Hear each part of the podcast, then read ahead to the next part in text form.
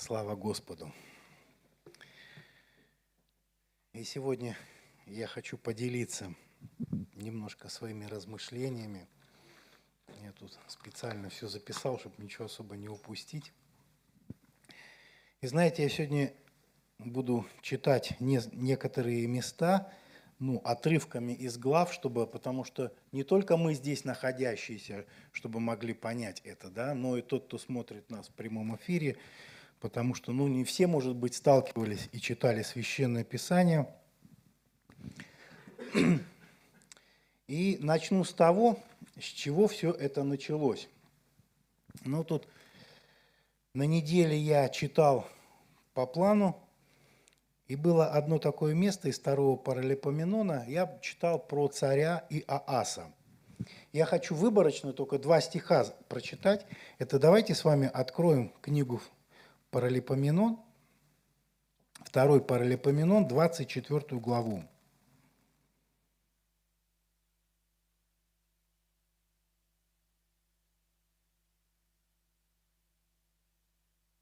Второй Паралипоменон, 24 главу, и прочитаем два стиха. Второй стих. «Двадцати лет двух был Озия, когда воцарился, и один год царствовал в Иерусалиме. Имя матери его было Гафолия, дочь Амврия. И 24 главу, 2 стих. «И видел Иас, угод... а, и делал Иас угодное в очах Господних во все дни Иодая священника». И 17 стих. 17 стих этой же главы написано, «Но после смерти Иодая, священника, да, пришли князья иудейские и поклонились царю. Тогда царь стал слушаться их». Смотрите, вначале я прочитал там про Гафолию, да, и она оказывала влияние, то есть она негативное влияние оказывала. И вот второй стих на, написан, что был священник, да, священник, имя которого а, Иодай, он, короче, имел влияние на Иаса, на царя, да, и было положительное это влияние. И написано, что «и делал Иас угодное в очах Господень, во всех Господь, во все дни священника Иодая». Да? Смотрите, когда священник Иодай умер, отошел в вечность, то пришли, после смерти Иодая, пришли князья иудейские и поклонились царю. Тогда царь стал слушаться их и оставили дом Господа Бога отцов своих, и стали служить деревам, посвященным и идолам, и был гнев Господень на Иуду и на Иерусалим за сию вину их. И знаете, я, короче, стал маленько размышлять. Мы все очень много и часто говорим, что мы имеем влияние то или иное на окружающих нас людей, да? Но знаете, я пришел к какому выводу? Зачастую, зачастую – мы сталкиваемся с влиянием на нас окружающих людей.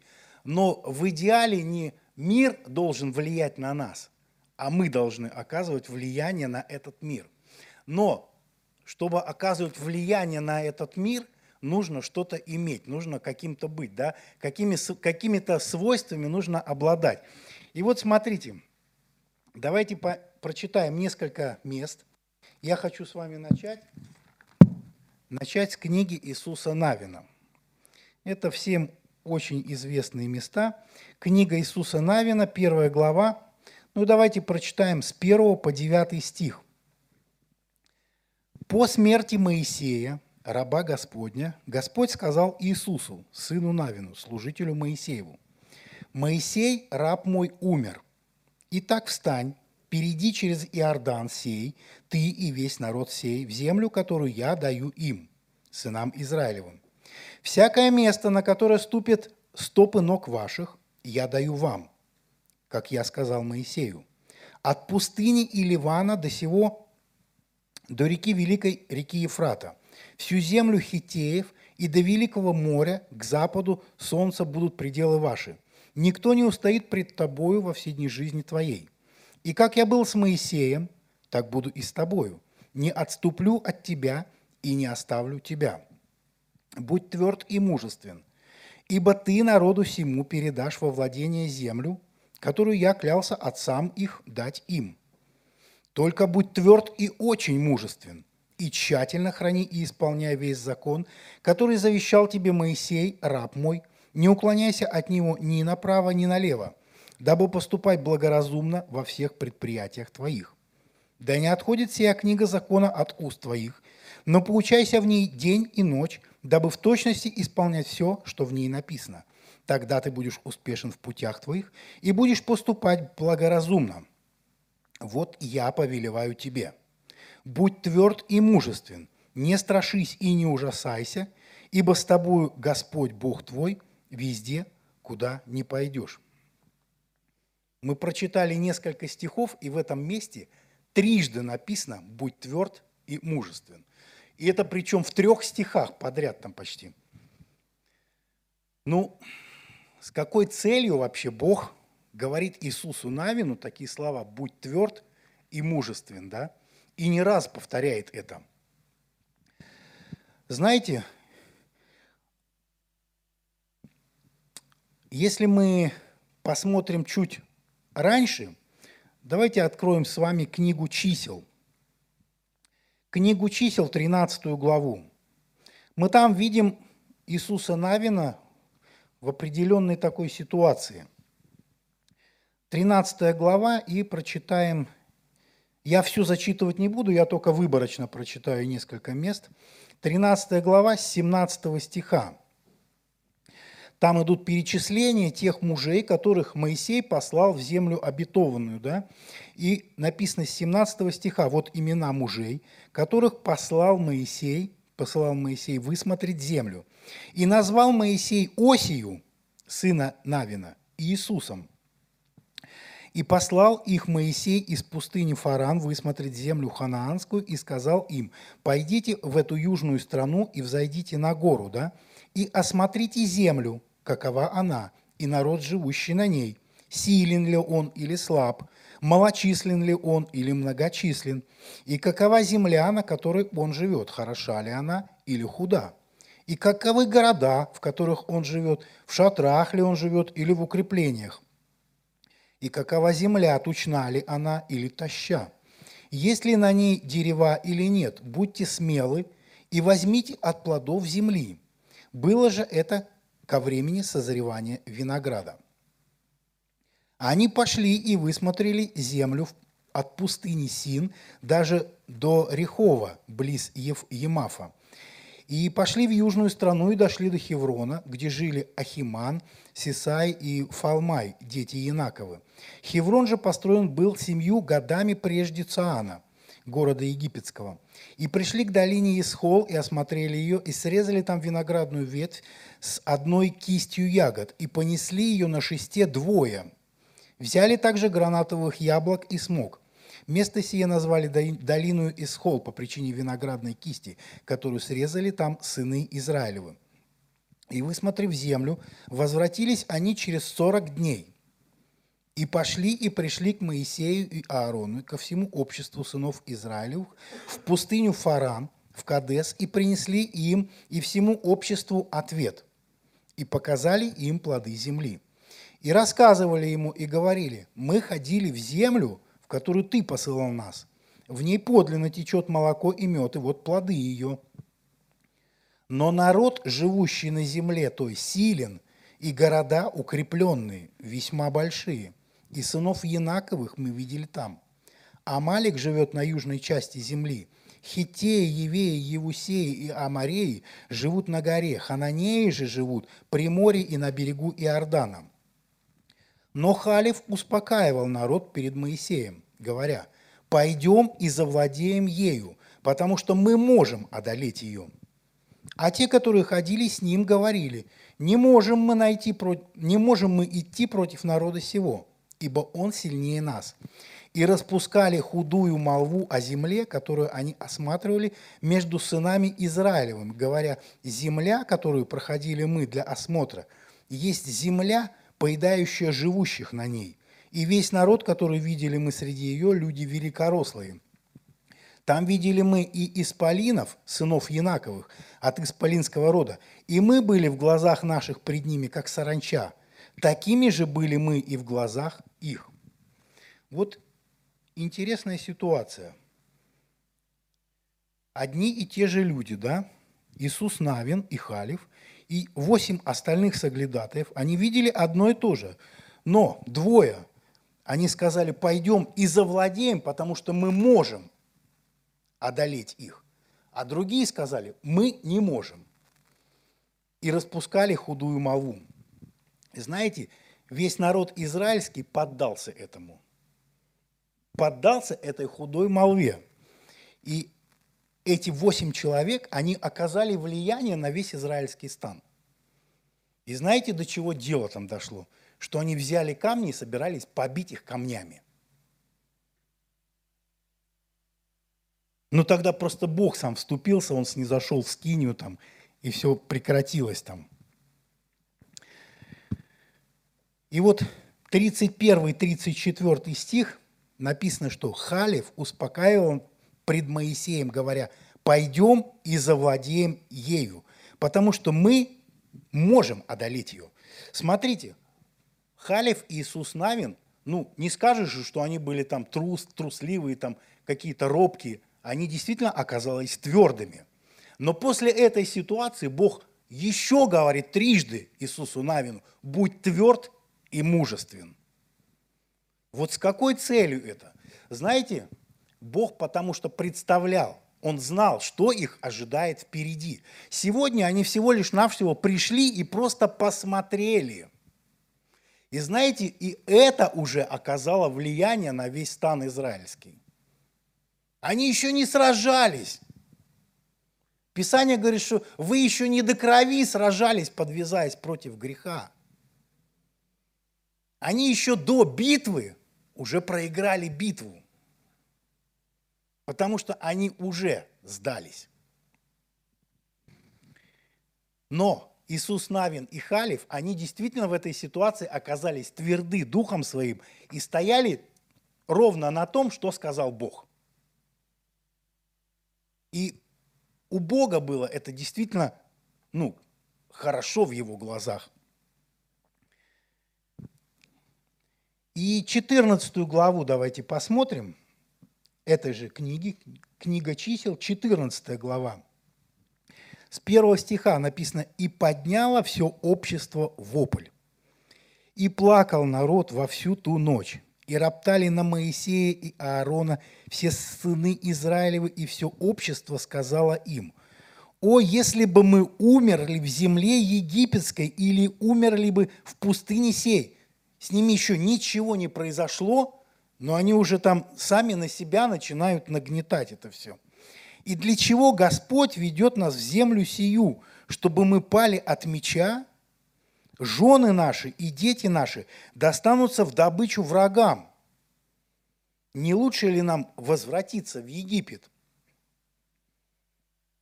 И сказали друг другу, поставим себе начальника и возвратимся в Египет. И пали Моисей и Аарон на лица свои пред собранием сообщества сынов Израилевых. И Иисус, сын Навин, и Халев, сын Ифаниин – из осматривавших землю разодрали одежды свои и сказали всему обществу сынов Израилевых, земля, которую мы ходили для осмотра, очень-очень хороша. Если Господь милостив к нам, то введет нас в землю сию и даст нам ее, эту землю, в которой течет молоко и мед.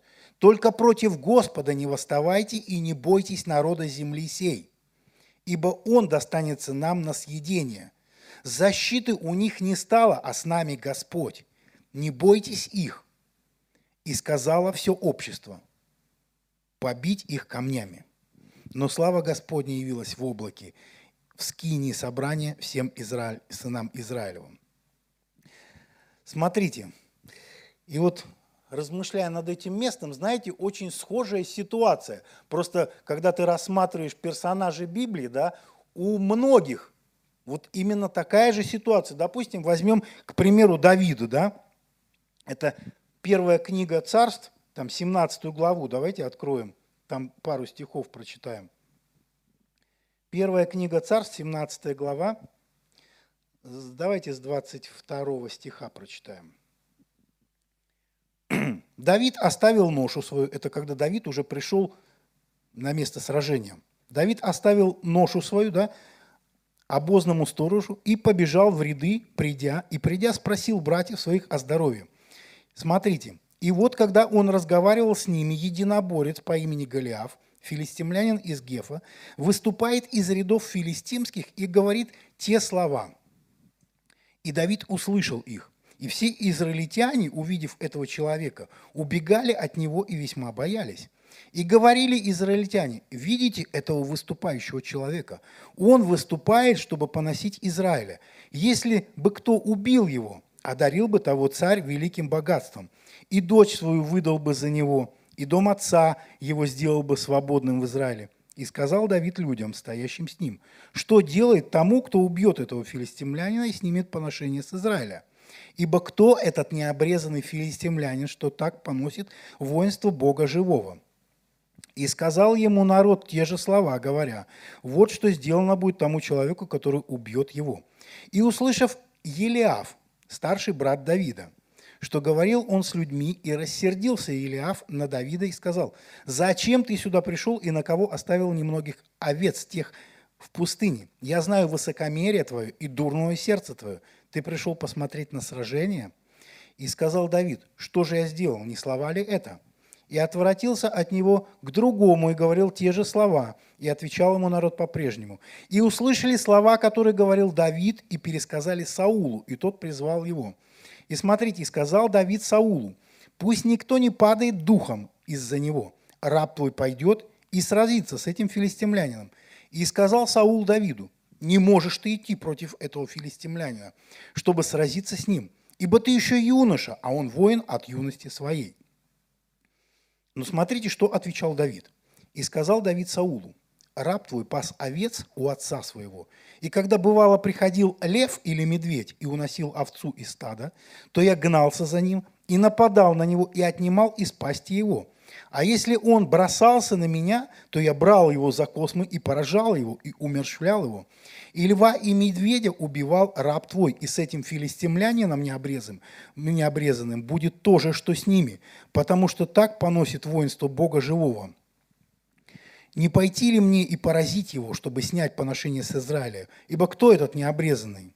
И сказал Давид, Господь, который избавлял меня от льва и медведя, избавит меня от руки и этого филистимлянина. И сказал Саул Давиду, иди, да будет Господь с тобою. Смотрите, у Давида аналогичная ситуация была, да? Сначала брат ему начинал там говорить, да тут ты такой, у тебя дурное сердце там, короче, да и вообще мысли у тебя там дурные. И царь говорит, да не можешь идти ты против него. Знаете, я вспомнил одну ситуацию, которая у меня была в детстве. Я в детстве, короче, занимался вольной борьбой. И однажды, я помню, приехали мы на соревнования, и когда там разделили всех уже по парам, там заранее уже были списки известны, кто с кем там будет бороться – и мне попался такой человек, который реально на первенстве Красноярского края занял первое место. Я тогда еще жил в Норильске, и мне все ходили и говорили, слушай, ну тебе не повезло, короче, вот тебе напарник такой попался. И знаете, это реально сыграло огромную роль вообще в ходе этого поединка. Да? То есть я уже понял, что мне не выиграть, и я сдался. Знаете, ну, зачастую я не очень люблю такие вещи рассказывать, когда там это все негативное. Нам иногда хочется такую, когда мы всех хороши, когда мы на коне, там все это у нас хорошо, рассказывать такие вещи. Но знаете, в чем? Если извлечь ценность из этих всех уроков, то это будет пользой. Потому что я понял, что битва, она может быть проиграна еще до начала сражения. Посмотрите на Давида. Давид был полон уверенности вообще. Посмотрите на Иисуса Навина и Халева. То есть они еще до начала сражения, они были уверены, что Господь с ним, потому что у них было слово от Бога, и они доверяли Ему. И это дало им силы, это дало им уверенности. И знаете, Бог очень ценит таких, таких людей. Но так как я послушал их, знаете, и когда я вышел уже на ковер, у меня было такое ощущение, как бы мне это, ну, полегче, чтобы он там меня не сильно заломал. Понимаете, да? То есть я уже как бы подстраивался под него. Я уже не готов был побеждать и не собирался с ним бороться. Я собирался просто красиво проиграть. И вот, если так посмотреть, то Писание говорит вот в первом послании к Коринфянам, что худые сообщества, они портят добрые нравы. Да? Когда мы прислушиваемся и впускаем вот эти худые мысли в свое сердце, мы даем им дорогу и простор, и мы терпим потом поражение. Но если мы будем тверды на Слове Божьем стоять и укрепляться именно Словом Господа, то мы будем тверды и непоколебимы. И ничто не сможет сдвинуть нас.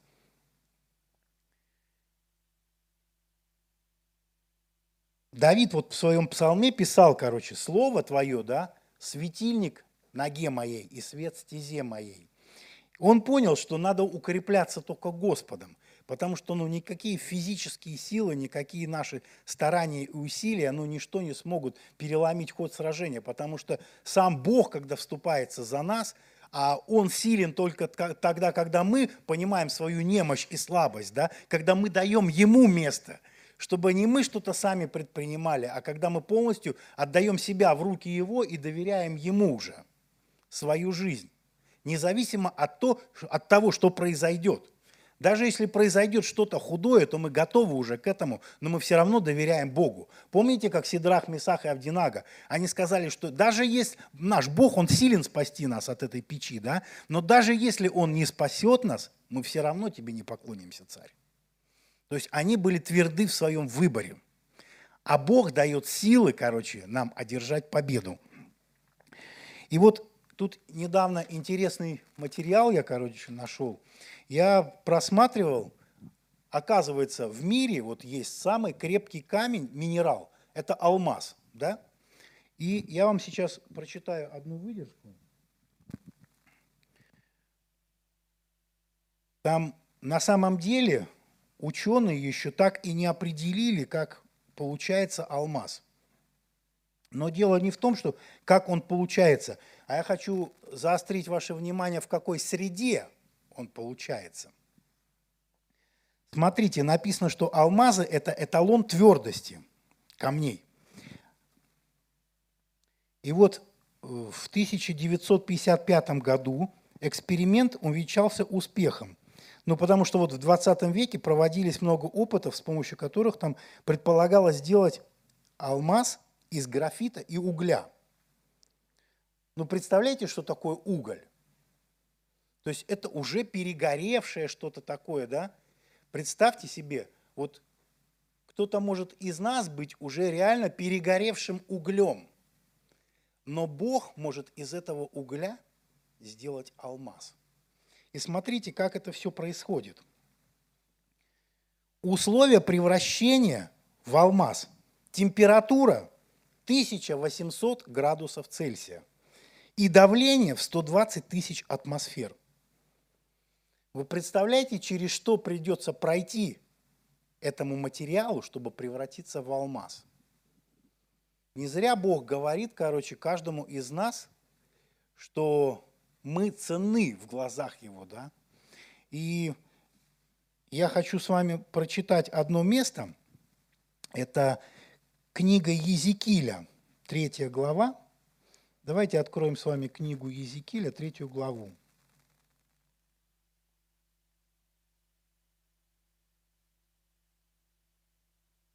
И сейчас скажу вам, третья глава, девятый стих. Не, не девятый, вру. Давайте с четвертого прочитаем. Это Слово Божие было к Езекииле. И он сказал мне, «Сын человеческий, встань и иди к дому Израилеву, и говори им моими словами. Ибо не к народу с речью невнятную и с непонятным языком ты посылаешься, но к дому Израилеву, не к народам многим с невнятную речью и с непонятным языком, которых слов ты не разумел бы. Да если бы я послал тебя и к ним, то они послушались бы тебя. а дом Израилев не захочет слушать тебя, ибо они не хотят слушать меня, потому что весь дом Израилев с крепким лбом и жестоким сердцем. Вот я сделал и твое лицо крепким против лиц их, и твое чело крепким против их лба. Как алмаз, который крепче камня, сделал я чело твое. Не бойся их и не страшись пред лицом их, ибо они мятежный дом. Те же самые слова мы слышим. Смотрите, что он говорит. Не страшись, да, не бойся.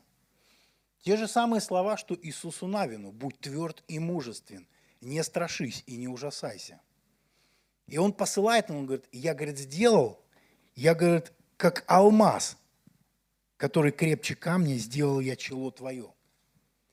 На самом деле алмаз имеет такие свойства, что поцарапать алмаз может только другой алмаз, который тверже. И я вот тут вычитал, оказывается, есть алмазы там по крепости разные. Есть алмазы обычной твердости, повышенной твердости, высокой твердости, и есть алмазы монокристаллические. Это, знаете, вот тоже я вам по, по проводам говорил, что есть монокристаллическая медь, так вот есть монокристаллические алмазы, которые, у которых молекулярная решетка, короче, молекулярная структура, оно вот один кристалл. Один кристалл – это монокристаллический алмаз, то есть он целиковый. И такие алмазы, они способны влиять на другие алмазы и оставлять свои метки. Так знаете, я думаю, что каждый из нас в глазах Бога – это как драгоценный алмаз, на котором Он сам хочет оставить свою отметку. И чтобы никакой человек не мог повлиять на нас, чтобы никакое мнение человеческое не, смогло нас выбить вообще из этой колеи, с этого пути, на который мы встали. Потому что на самом деле это путь очень узкий. И он хочет, чтобы не мир влиял на нас, но чтобы он влиял, оказывал влияние на нас. Если мир влияет на нас, это говорит о том, что мы еще не алмаз. То, что мы еще не закалены, еще мы не тверды настолько, насколько нужно. Но Бог хочет закалить каждого из нас в горниле огненном. И Он говорит, что испытания, которые вы проходите, вот не чуждайтесь их, как приключения для вас странные, да? Напротив, говорит, с великой радостью принимайте, когда вы впадаете в различные искушения. Потому что испытания эти произведут в вас положительную работу. Они выведут вас на новый уровень. Они сделают из вас то, что Бог хочет сделать. Потому что зачастую у Бога свои планы, у нас свои, получаются, планы. И наши планы в большей степени идут в разрез с Его планами. И мысли наши не всегда стыкуются с его мыслями.